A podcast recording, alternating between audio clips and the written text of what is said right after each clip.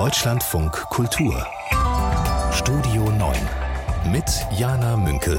Zu Gast ist Sophie Schönberger, Professorin für öffentliches Recht, Kunst- und Kulturrecht an der Universität in Düsseldorf. Hallo Frau Schönberger, ich grüße Sie und alle, die uns zuhören. Hallo Frau Münkel, grüße Sie. Sie sind gerade, äh, genau, auch aus Düsseldorf, aus Ihrer Unistadt sozusagen zugeschaltet. Wie viele Alarvrufe haben Sie heute denn schon gehört? Also heute beruhigt es sich so langsam. Der Dienstag ist ja im Rheinland nicht mehr so der entscheidende Tag. Äh, gestern war noch einiges Treiben. Ich muss zugeben, ich bin übers Wochenende nach Niedersachsen gefahren, ein bisschen Karnevalsflucht. Äh, aber als ich dann gestern am Hauptbahnhof äh, ankam, war noch ordentlich was los. Also da dann äh, wahrscheinlich taub geworden von den Alarmrufen. Ähm, wir schauen heute auf die Themen, die dieser Tag bereithält äh, und wir werfen den Blick zum Beispiel auf Israel und Russland und ich freue mich ganz besonders, dass Sie da sind. Das ist nämlich Ihre erste Sendung hier bei uns. Ja, wunderbar, vielen Dank. Sophie Schönberger ist Juristin und Professorin an der Universität in Düsseldorf und sie ist heute mein Gast, um auf die Themen dieses Tages zu schauen. Russlands Präsident Wladimir Putin hat ja heute seine viel erwartete Rede zur Lage der Nation gehalten und nach seinen Worten sei der Westen voll verantwortlich für die Eskalation des Ukraine-Konflikts, wie er ihn nennt. Er beschuldigt also den Westen, den Krieg angefangen zu haben. Äh, Frau Schönberger, wie gehen Sie denn gedanklich mit so einer Aussage um? Das ist natürlich irgendwie eine verkehrte Welt, aber ich finde gar nicht mehr so untypisch für die Gegenwart. Insofern fand ich letzte Woche die etwas hilflose Intervention von Jürgen Habermas ganz ähm, ganz bezeichnend, weil man sieht, wie sein ganzes Modell der äh, Diskurstheorie in sich zusammenfällt, weil es eben nicht so funktioniert, dass Menschen rational miteinander reden äh, und dann zusammen zum besseren Ergebnis kommen, sondern äh, Menschen sind nicht immer rational, manchmal lügen Menschen oder merken vielleicht gar nicht, dass sie lügen, sondern bauen sich ihre ganz eigene Wahrheit zusammen und auf ganz extreme und brutale äh, Weise ist das auch das, was wir gerade in Russland und bei Putin sehen. Ja, und wir wollen äh, noch mal genauer schauen, was Putin sich da zusammenbaut. Ähm, ich habe nämlich jetzt unseren Russland-Korrespondenten Florian Kellermann in der Leitung. Äh, Herr Kellermann, Sie haben die Rede von Putin verfolgt. Ähm, was hat Putin denn noch äh, sich da zusammengebaut? Ja, also diese Schuld des Westens, wenn ich das noch ergänzen darf, ähm, an dem Krieg, die reicht ja seiner Darlegung nach bis ins 19. Jahrhundert zurück. Also die Ukraine ist für ihn als Staat, als Nation ein Projekt des Westens, zunächst von Österreich-Ungarn, so hat er behauptet. Und das ist also dann quasi ein ganz weitreichender Angriff auf Russland, den er da ausmacht, der also sich über Jahrhunderte erstreckt. Er hat dann auch immer wieder den Zweiten Weltkrieg hier genannt und das damit verglichen. Er hat Lügen an Lügen gereiht, dann vor allem, wenn es ähm, auch um die näheren Ereignisse geht von 2014.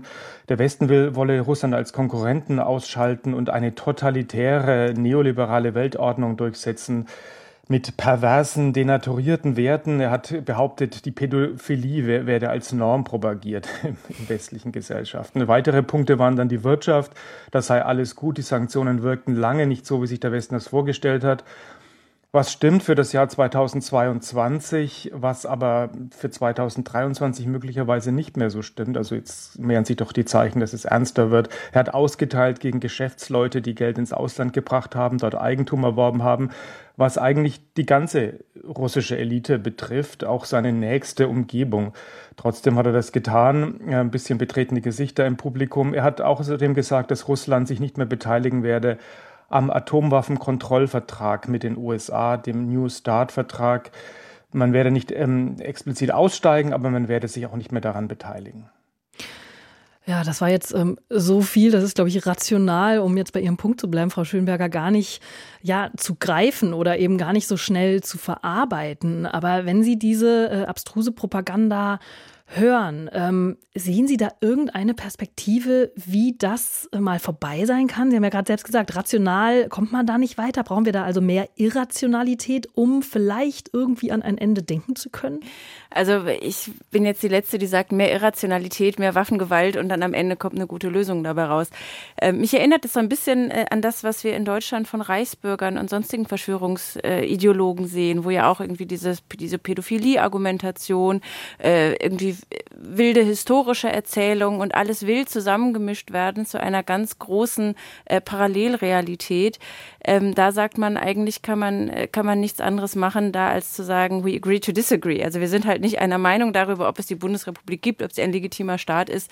Äh, und, äh, und da kommen wir nicht zusammen. Und so ein bisschen ist das ja auch der Zustand mit Russland. Also es gibt im Moment überhaupt gar keinen Weg, wie man da im Verhandlungswege äh, weiterkommen sollte. Aber nur mit militärischer Gewalt lässt sich das Problem natürlich auch nicht lösen.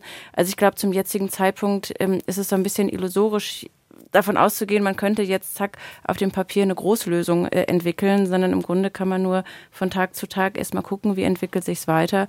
Und wir stehen da vor einem Dilemma, von dem ich nicht weiß, wie man da, äh, wie man da strukturell wirklich rauskommen will wollte gerade sagen, so strukturell äh, ist ja vielleicht eher ähm, so ein Impuls, den man erstmal hat, dass man so ein Reißbrett nimmt und ähm, auch lange in die Zukunft plant, damit man ähm, ja möglichst Ziele erreicht. Aber ähm, geht das auch so gegen Ihre eigene Arbeitsweise, so diese Sicht, die Sie gerade geschildert haben? In der Tat, also normalerweise bin ich jemand, der immer sagt, man braucht einen Plan, man muss das alles strukturieren. Äh, aber äh, das funktioniert eben nur, wenn man in einer Situation mit einem Gegenüber handelt, äh, bei dem so eine Art der Herangehensweise auch funktioniert. Und das ist bei Russland ja nun ganz offensichtlich nicht der Fall, weil die Art und Weise, ähm, also de, der Weltsicht in einer Art und Weise auseinanderdriftet, dass da ja eigentlich kaum ein, äh, kaum ein Weg ist und man natürlich am Ende auch schlecht einschätzen kann, äh, wie weit Putin gehen wird.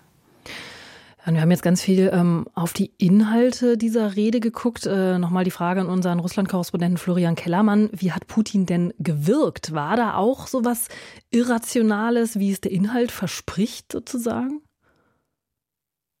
Nee, eigentlich nicht. Also meinem Eindruck nach hat er diese Rede sehr, sehr routiniert gehalten im Tonfall und Diktion hat er sich dabei kaum unterschieden von den vielen Reden, die er in den vergangenen Jahren gehalten hat. Auch nicht mehr diese maximale Konzentration, dieses äh, Gefühl der historischen Schwere, das man so ein bisschen hatte zu Beginn des Kriegs.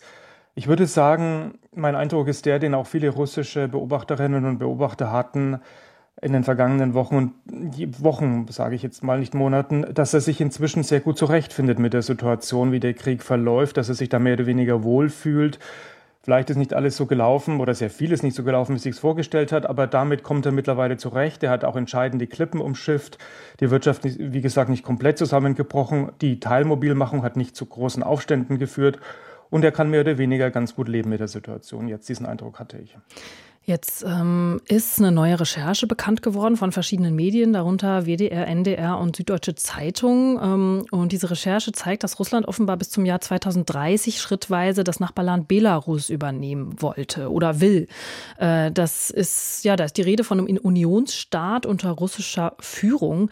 Frau Schönberger, ähm, ist das in Putins Allmachtslogik ähm, für Sie nicht überraschend gekommen oder überraschend gekommen? Wie gehen Sie mit dieser Nachricht um? Also für mich ist das überhaupt gar nicht nicht äh, überraschend gekommen. Also dass, dass Russland da eine Expansionspolitik betreibt, haben wir ja in den letzten Jahren sehen können, wenn wir hingeguckt haben. Äh, man hat da häufig nicht so ganz genau hingucken wollen und gedacht, na ja, das sind nur so kleinere Entwicklungen. Äh, und gerade bei Belarus wundert mich das jetzt wirklich gar nicht. Ich denke, da sind ja auch die Kosten deutlich geringer. Jetzt ähm, bin ich noch, äh, auch noch mal eine Frage an Florian Kellermann, unseren Korrespondenten, an einer Formulierung aus der Rede hängen geblieben, die Putin da gehalten hat. Ähm, er hat behauptet, er habe alles getan, um den Konflikt friedlich zu lösen, aber der Westen sei nicht interessiert gewesen, soweit so gut. Und dann kommt aber der Satz, der mich interessiert. Russland sei aber dennoch bereit für einen konstruktiven Dialog mit dem Westen. Wie lesen Sie diese Aussage, Herr Kellermann? Ich lese sie so, dass diese ganze Rede in den meisten Teilen nach innen gerichtet ist auf die russische Gesellschaft hin. Umfragen sind nicht glaubwürdig in Russland, aber sie zeigen zumindest eine Tendenz. Und diese Tendenz ist so, dass es zwar noch nie wirkliche Begeisterung gab für diese Spezialoperation, aber eben doch von an, am Anfang schon eine deutliche Unterstützung. Und das bricht ein bisschen weg. Also die Tendenz zeigt eher dahin, dass immer mehr Russinnen und Russen ja lieber eine Verhandlungslösung wollen. Dann schaffen wir es eben nicht, die ganze Ukraine zu erobern, sondern vielleicht nur Teile und äh, das muss er dann auch irgendwie kommunizieren dem Publikum, dass er sagt, wir sind bereit zum Dialog, so wie ihr das wahrscheinlich in euren Herzen auch wollt. Er hat allerdings, ja, er hat auch Versprechen gemacht, bei denen es schwer wird, sie einzuhalten, um die Menschen äh, gut zu stimmen. Zum Beispiel, dass jede Familie mit einem Gefallenen einen eigenen Betreuer oder eine Betreuerin haben wird, persönlich. Also Sachen, die wirklich teuer sind und organisatorisch kaum vorzustellen. Aber ich glaube, das war vor allem nach innen gerichtet. Vielen Dank, Florian Kellermann, und vielen Dank, Sophie Schönberger. Sophie Schönberger ist mein Gast heute Mittag. Sie ist Professorin für öffentliches Recht, für Kunst- und Kulturrecht an der Universität in Düsseldorf. Und wir schauen nach Israel. Da ist ja eine Justizreform geplant, die es der Regierung möglich machen würde, mehr Einfluss zum Beispiel auf die Ernennung von Richterinnen und Richtern zu nehmen. Und das Parlament soll außerdem mit einer einfachen Mehrheit Entscheidungen des höchsten Gerichts aufheben können. Diese Reform, die hat jetzt eine weitere Hürde genommen. Die Knesset hat in der Nacht einen Gesetzesentwurf verabschiedet. Der ist also durchgekommen, jetzt erstmal. Er ist aber noch nicht endgültig angenommen. Es muss noch zwei weitere Lesungen geben. Und wegen dieser Justizreform gibt es in Israel ja seit Wochen super große Proteste. Es haben sogar Protestierende gestern versucht, in die Knesset einzudringen. Frau Schönberger, als Verfassungsrechtlerin, haben Sie die Hoffnung, dass Israels Demokratie da irgendwie noch die Kurve kriegt? Die Hoffnung stirbt zuletzt, ähm, aber es sieht natürlich nicht gut aus. Und wenn die, wenn diese Justizreform in dieser Form tatsächlich beschlossen wird und gesetzt wird, dann, äh, dann werden natürlich ganz zentrale rechtsstaatliche Sicherungen in Israel abgebaut und das ist höchst höchst problematisch. Jetzt ist ja Israel aber auch ganz ursprünglich seit Gründung als Demokratie wirklich angelegt, gegründet worden, anders als jetzt andere Länder wie zum Beispiel Ungarn. Ähm, dabei könnte man dann doch auch sagen, das ist ein Land mit sehr, sehr langer Demokratiegeschichte, mit sehr langer demokratischer Tradition.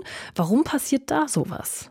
Ja, diese, diese Idee, wenn die Demokratie einmal etabliert ist, dass sie dann fortläuft, immer stabiler wird, das ist so eine Erzählung, die wir uns, äh, die wir uns in der Bundesrepublik und vor allen Dingen dann äh, nach 1990 äh, sehr gerne erzählt haben. Es gab dieses Stichwort das Ende der Geschichte.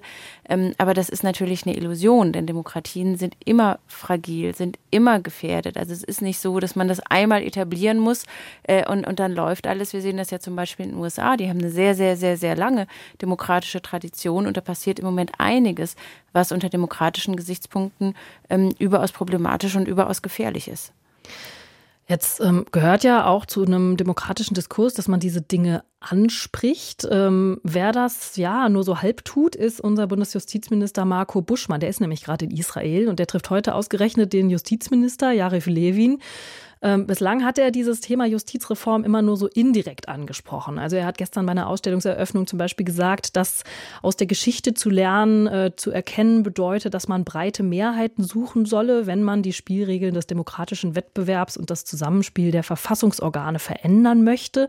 Also das klingt für mich schon natürlich auf diese geplante Justizreform bezogen. Er nennt sie aber nicht und er eiert da also so ein bisschen rum. Müsste er da nicht klarere Worte finden, frage ich mich? Also das ist natürlich gerade im Verhältnis zu Israel besonders schwierig. Also es ist ja generell so, also der demokratische Diskurs ist ja erstmal einer innerhalb der demokratischen Gemeinschaft und äh, Impulse von außen oder Meinungen von außen, Belehrungen von außen sind immer schwierig. Man, man muss sich das mal umgekehrt äh, vorstellen. Was würden wir sagen, wenn äh, wenn der israelische Justizminister käme und uns mal erklären würde, warum das oder das oder das nicht funktioniert. Äh, insofern äh, wäre es natürlich schön und es ist meiner Meinung nach auch Aufgabe in der Außenpolitik grundsätzlich sozusagen die Werte, für die die Bundesrepublik steht, äh, darzulegen, transparent zu machen, dafür zu werben. Aber im Verhältnis zu Israel ist das natürlich äh, für Deutschland besonders schwer. Insofern ähm, kann ich da diesen Balanceakt gut verstehen, äh, dem der Justizminister da ausgesetzt ist. Äh, ich würde mir natürlich schon wünschen, dass er da, dass er da Worte findet, das angemessen äh, zu thematisieren. Aber ich verstehe sehr gut das Problem, das darin liegt. Sie haben jetzt gerade äh, ja die besondere Beziehung zwischen Deutschland und Israel schon angesprochen. Ich merke da immer bei mir selber, ähm, eben, dass diese besondere historische Beziehung es auch oft schwer macht, für mich selber auch Dinge dann klar im Kopf zu kriegen. Also weil es eben bestimmte Reflexe gibt, die historisch bedingt sind, die dann meinen Denkraum so durchzucken. So äh, habe ich mir das so ein bisschen erklärt. Und ich bin mir zwar sicher, dass diese Reflexe wichtig sind, weil sie auch eine Warnung sein können, weil sie ja irgendwie auch, ja, wir haben gerade von Werten gesprochen, weil sie irgendwie klar machen, welche Werte äh, sind da wichtig. Aber ich habe manchmal auch den Eindruck, dass äh, das auch eine klare Kritik auf eine Art blockieren könnte, die vielleicht eben doch ein bisschen stringenter kommen könnte, wenn ich diesen Reflex nicht hätte. Äh, wie gehen Sie denn mit diesem Paradox um? Also es ist natürlich wahnsinnig schwierig. Ich habe da auch keine, äh, keine Paradelösung. Ich denke, man muss halt zwei Dinge trennen. Man muss einmal trennen äh, die Bewertung der Situation, wie man das nach seinem eigenen Wertesystem einordnet. Und das glaube ich, die, das im Fall der Justizreform jetzt relativ eindeutig. Und davon zu trennen die Frage, wie artikuliert man diese Meinung gegenüber Israel. Das heißt, ich kann natürlich der Meinung sein, äh, dass das nicht in Ordnung ist, dass das, äh, dass das ein demokratisches Problem ist, dass der Rechtsstaat äh, damit sehr großen Schaden nimmt. aber trotzdem sorgfältig abwägen, wie ich das im außenpolitischen ähm, Verhältnis thematisiere. Das kann man natürlich umgekehrt auch wieder ähm, als feige kritisieren. Ähm, aber ich denke gerade, wenn, wenn da deutsche Politikerinnen und Politiker im Verhältnis zu Israel jedenfalls sehr vorsichtig wägen, was genau sie als Kritik äußern, ist das per se erstmal nichts Schlechtes. Es gibt jemanden, der findet deutlich klarere Worte. Das ist der Abgeordnete äh, Ram Ben Barak von der Partei Yesh Atid. Und der hat die Situation tatsächlich mit Nazi-Deutschland verglichen. Der hat gesagt, dass die Nazis auch in Deutschland auf demokratische Weise an die Macht gekommen seien und meint das eben als Warnung. Bei mir zuckt auch da sofort was. Äh, wie geht es Ihnen? Ist so ein Vergleich zielführend, weil er klar benennt oder ist das über die Stränge? Also da, da zuckt natürlich bei mir alles und ich, ich würde das im deutschen Diskurs einen solchen Vergleich immer ablehnen, ähm, weil, weil ich es im deutschen Diskurs als verharmlosend äh, empfinden würde. Ähm, aber im israelischen Diskurs hat das eine ganz andere Bedeutung, steht das in einem ganz anderen Kontext ähm, und, äh, und kann deswegen eine Berechtigung haben. Also ich, ich kenne jetzt den innerisraelischen öffentlichen Diskurs nicht genau genug, um sagen zu können, äh, was, äh, was da sagbar ist, was da nicht sagbar ist, was das für Assoziationen auslöst. Aber nur weil ich in Deutschland immer je, jederzeit davon abraten würde, beziehungsweise es für vollkommen unangebracht hielte, einen solchen äh, Vergleich äh, zu bringen, heißt das nicht, dass das im israelischen Diskurs nicht eine legitime Form der Auseinandersetzung sein kann. Jetzt habe ich noch eine Frage an Sie als Verfassungsrechtlerin. Israel hat ja die Besonderheit, dass es keine schriftliche Verfassung hat. Also der Staat steht stattdessen auf so einer Sammlung von Grundgesetzen und deshalb ist eben das höchste Gericht besonders wichtig auch nochmal für die Wahrung von Rechtsstaatlichkeit und Menschenrechten.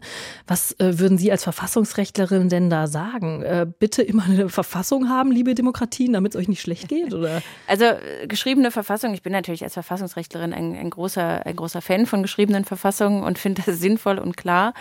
Ähm, aber es ist eben nicht die einzige Möglichkeit. Also Großbritannien hat bis heute auch keine, äh, keine geschriebene Verfassung, sondern ein wildes Sammelsurium, wo auch sehr viel äh, Tradition mit reinspielt. Äh, und die haben noch nicht mal ein Verfassungsgericht, äh, wie wir uns das vorstellen. Also es gibt da sehr viele, äh, sehr viele juristische Traditionen, ähm, die sehr unterschiedlich sein können. Ich würde sagen, wenn man eine geschriebene Verfassung hat, ähm, hat das natürlich was an Klarheit ähm, die dann letztlich auch dem Verfassungsgeber zusteht. Das heißt, die, äh, die geschriebene Verfassung ähm, hat ein ganz anderes Fundament, gerade um dem Vorwurf des Dezisionismus des Verfassungsgerichts zu entgehen.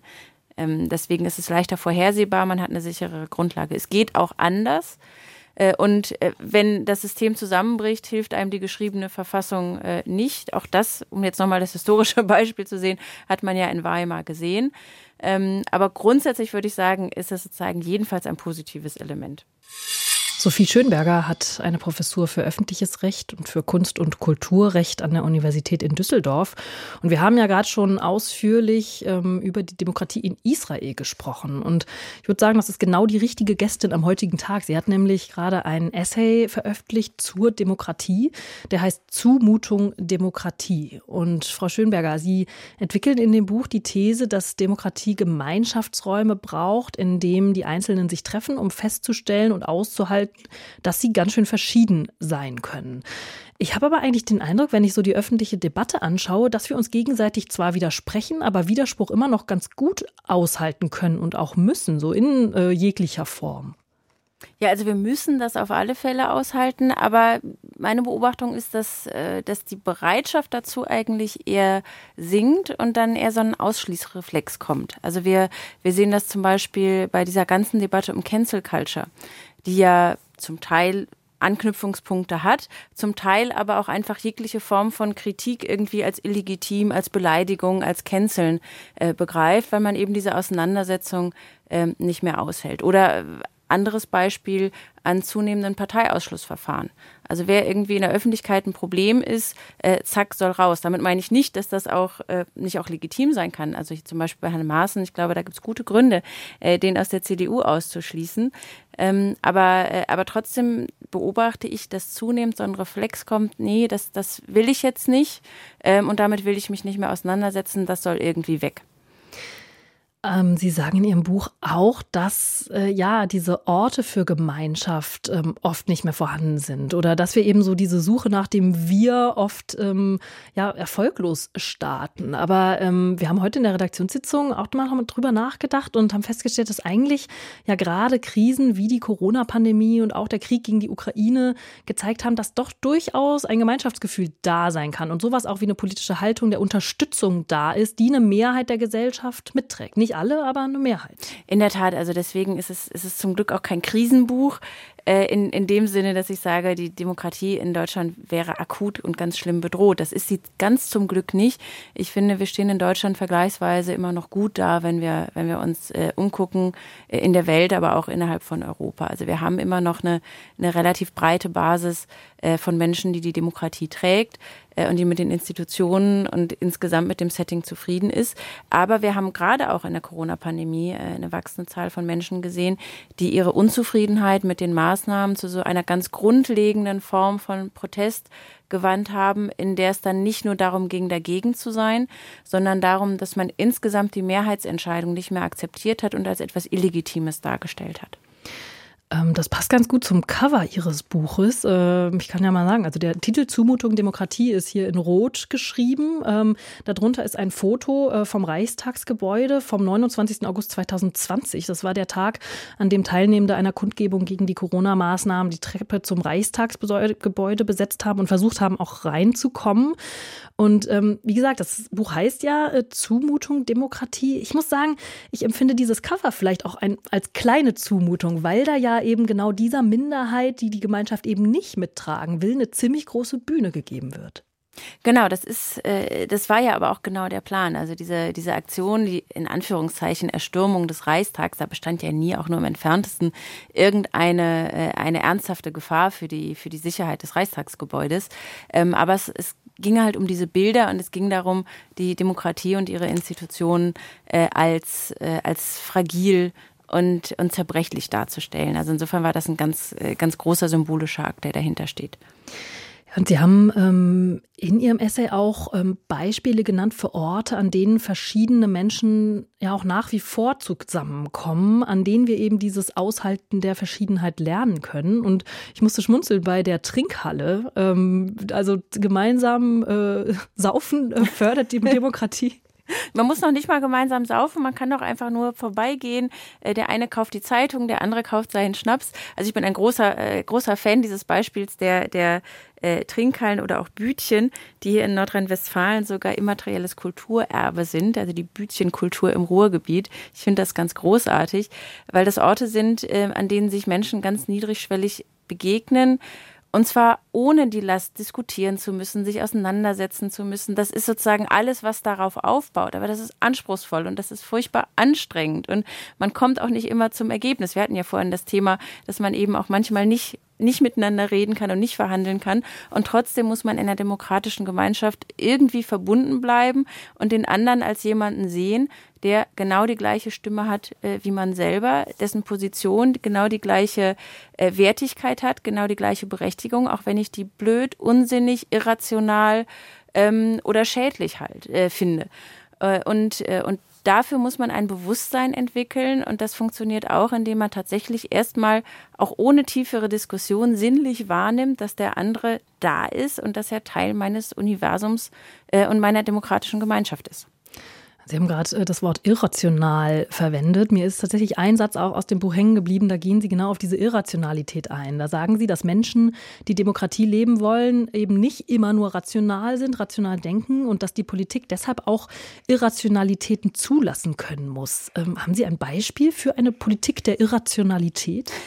Eine Politik der Irrationalität. Das, das klingt so, als würde man, als würde ich jetzt dafür plädieren, das bewusst Irrationale äh, fördern zu wollen. Mir geht es mehr darum, ein Bewusstsein dafür zu schaffen, dass, ähm, dass Politik und auch Demokratie eben nicht nur aus rationalem Diskurs besteht, weil unsere, also gerade im Verfassungsrecht, auch in der politischen Theorie bestehen unsere Modelle häufig sehr stark darin, dass wir sagen, es gibt einen Diskurs und dann wird sich argumentativ auseinandergesetzt und dann ist das Ergebnis überzeugend und alle sind zufrieden. Äh, das funktioniert aber eben nicht nur, sondern Mehrheitsentscheidungen äh, produzieren auch Frust, produzieren Enttäuschung und äh, ganz viele negative Gefühle.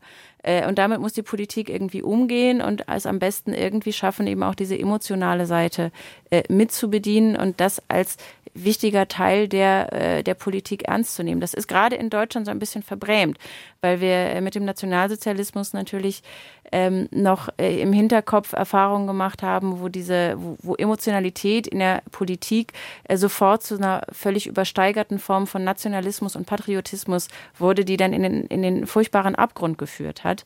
Äh, und dadurch hat man danach versucht, ähm, sehr stark die Demokratie auf so einer sehr rationalistische Art und Weise zu rekonstruieren. Aber davon gehen die Gefühle ja nicht weg der Menschen. Also Menschen sind manchmal auch rationale Wesen, aber ich würde sagen, zu einem sehr großen Anteil sind sie eben emotionale Wesen.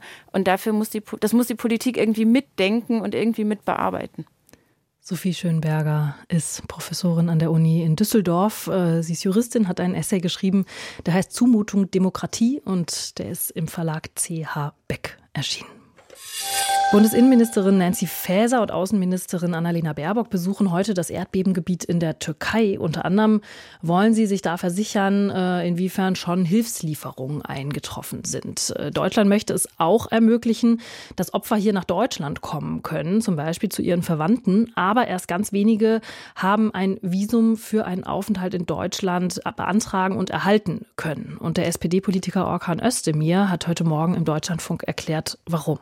Alles ist ein Problem. Das heißt, wir haben die Papiere nicht, weil die natürlich meistens unter den Ruinen sind. Dann hat man keinen Pass. Und wenn ich jetzt einen Pass beantragen möchte, es gibt keine Infrastruktur vor Ort. Ich frage mich, wie soll das gehen? Wie soll jetzt in kürzester Zeit jemand, der alles verloren hat, alles verloren hat, soll der jetzt nach Istanbul fahren und dort oder nach Ankara fahren und dort irgendwie Anträge stellen und dort warten? Also es ist mir ein Rätsel.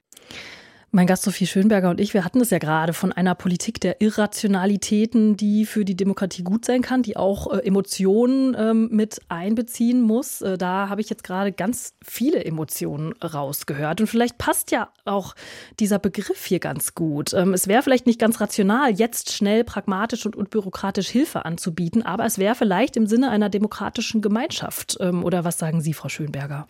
Ja, man muss natürlich immer aufpassen, dass man nicht äh, Erwartungen schürt, die man dann enttäuscht enttäuscht, weil dann kommen am Ende ganz viele negative Gefühle dabei raus. Also bei allem Verständnis ähm, dafür, dass man natürlich schnell helfen will, das würde ich auch wollen.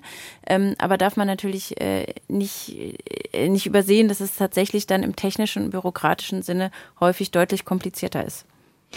Jetzt gab es gestern ja auch noch mal ein Beben. Die Lage wird also ja dringlicher, würde ich schon sagen. Ähm, Wäre es nicht dann vielleicht trotzdem eine pragmatische Lösung, dass die, die hier bei Verwandten unterkommen können, zumindest erstmal unbürokratisch einreisen dürfen? Ich meine, es wird natürlich so sein, dass auch danach Formalitäten nötig sind, aber es sind ja auch formal jetzt erstmal, ähm, das wurde auch in dem Interview heute Morgen noch mal deutlich, keine Geflüchteten. Also gelten auch erstmal nicht die bürokratischen Regeln, die für Geflüchtete gelten würden. Genau, aber es sind natürlich trotzdem äh, Reisende, das heißt zumindest äh, Personendokumente äh, müssten ja irgendwie ausgestellt werden. Ansonsten äh, können sie ja überhaupt nichts kontrollieren und dann würden sie im Grunde sagen, niemand braucht mehr irgendwelche äh, Personendokumente, um nach Deutschland einzureisen, weil wie wollen sie sonst an der Grenze sagen, dass es jemand, der aus dem Erdbebengebiet kommt und das nicht? Da müssten sie zu ganz merkwürdigen äh, Kriterien greifen. Das heißt, wenn man nicht sagt, wir schaffen alle Grenzen ab in einer wunderbaren Utopie, ähm, ist es tatsächlich leider eben ein bürokratisches Verfahren. Was ich mich trotzdem frage, ist, ähm, wie das künftig auch in weiteren Notsituationen ablaufen würde. Also es wird ja künftig so sein, auch durch die Klimakrise bedingt, dass weitere internationale Krisen, Notsituationen auftreten werden. Ähm, auch Situationen, in denen Menschen kurzfristig irgendwo Zuflucht brauchen. Auch vielleicht unbürokratisch und pragmatisch.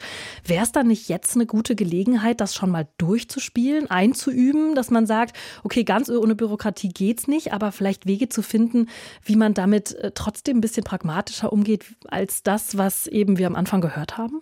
Also man, man kann sich darüber Gedanken machen, das ist tatsächlich immer eine sinnvolle Sache.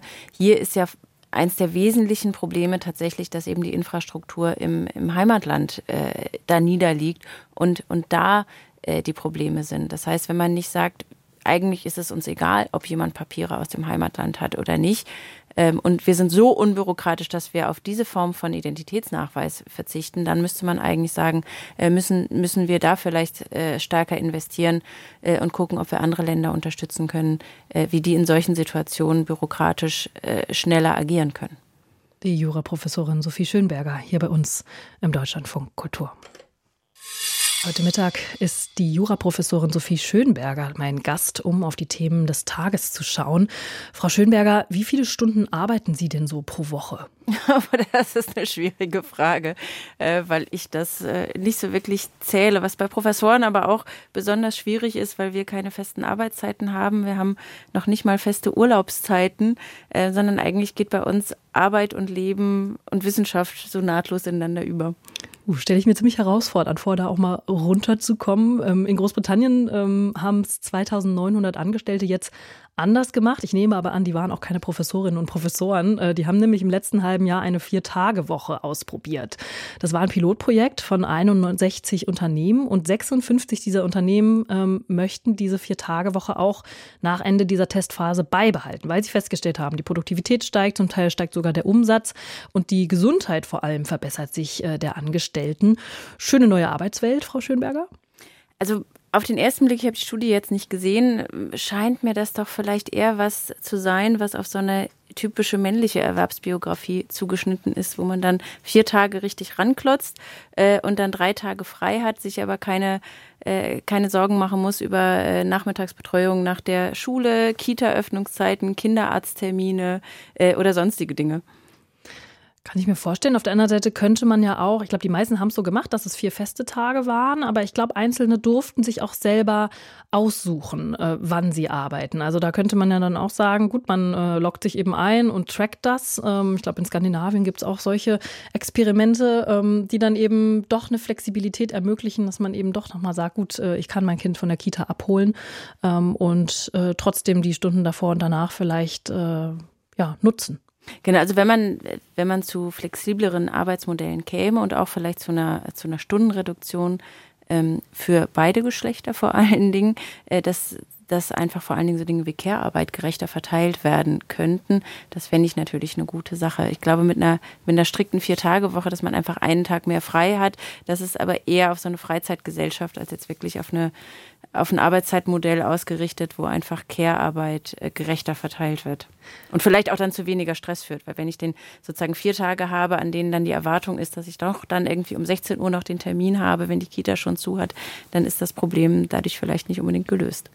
Ich habe gerade aufgehorcht bei Ihrem Begriff der äh, Freizeitgesellschaft. Ähm, es gibt eine Äußerung äh, von der Chefin der Bundesagentur für Arbeit, Andrea Nahles. Die bezieht sich jetzt nicht direkt auf diese Vier-Tage-Woche-Studie, aber die hat jetzt gefordert, die Work-Life-Balance neu auszuhandeln und hat sich dann auch an die jüngere Generation gerichtet und hat gesagt, aushandeln heißt aber auch an die jüngere Generation gerichtet, Arbeit ist kein Ponyhof. Und ich muss sagen, ich habe mich geärgert über diese Unterstellung, weil das unterstellt ja dieses Freizeitdenken und das unterstellt auch gleich wieder, dass Jüngere eigentlich gar keine Lust zu haben, so richtig ernsthaft zu arbeiten. Also ich denke, es, äh, es ist schon so, dass wir im Vergleich zu den letzten Jahrzehnten ähm, in einer Gesellschaft sind, wo, wo der Stellenwert des, des, der Freizeit und des Privatlebens ein anderer ist, das ist per se ja auch gar nicht schlecht. Ähm, es ermöglicht ja eben auch äh, ganz, ganz andere Formen des Zusammenlebens, auch zum Beispiel eine ganz andere Form, äh, Care-Arbeiten aufzuteilen. Ähm, aber äh, es wäre natürlich nicht gerecht, daraus die, die Folgerung zu, zu ziehen, dass alle jungen Menschen nicht mehr richtig arbeiten wollen.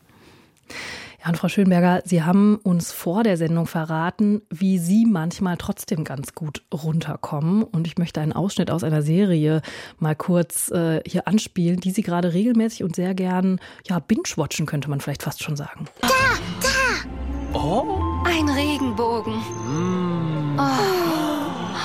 Ist das nicht schön, Bobo? Bobo? Mm.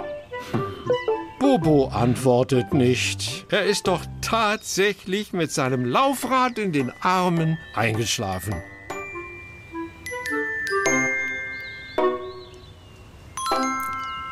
Ja, Frau Schönberger, Sie haben uns verraten, dass Sie großer Bobo Siebenschläfer-Fan sind. Wie kommt's? Ich finde es ganz großartig. Also ich gucke es in meiner kleinen Tochter und merke, wie ich selber ganz ruhig dabei werde. Vier Minuten, in denen eigentlich überhaupt nichts passiert, außer dass äh, Bobo normale Alltagsdinge macht, äh, ein Regenbogen kommt und am Ende schläft er ein. Das Beste die Folge, Bobo besucht Hedi, seine Mutter bringt ihn hin, es passiert nichts, sie holt ihn wieder ab, er ist eingeschlafen. Totale Entspannung für mich. Danach bin ich immer ganz ruhig, egal wie der Tag vorher war.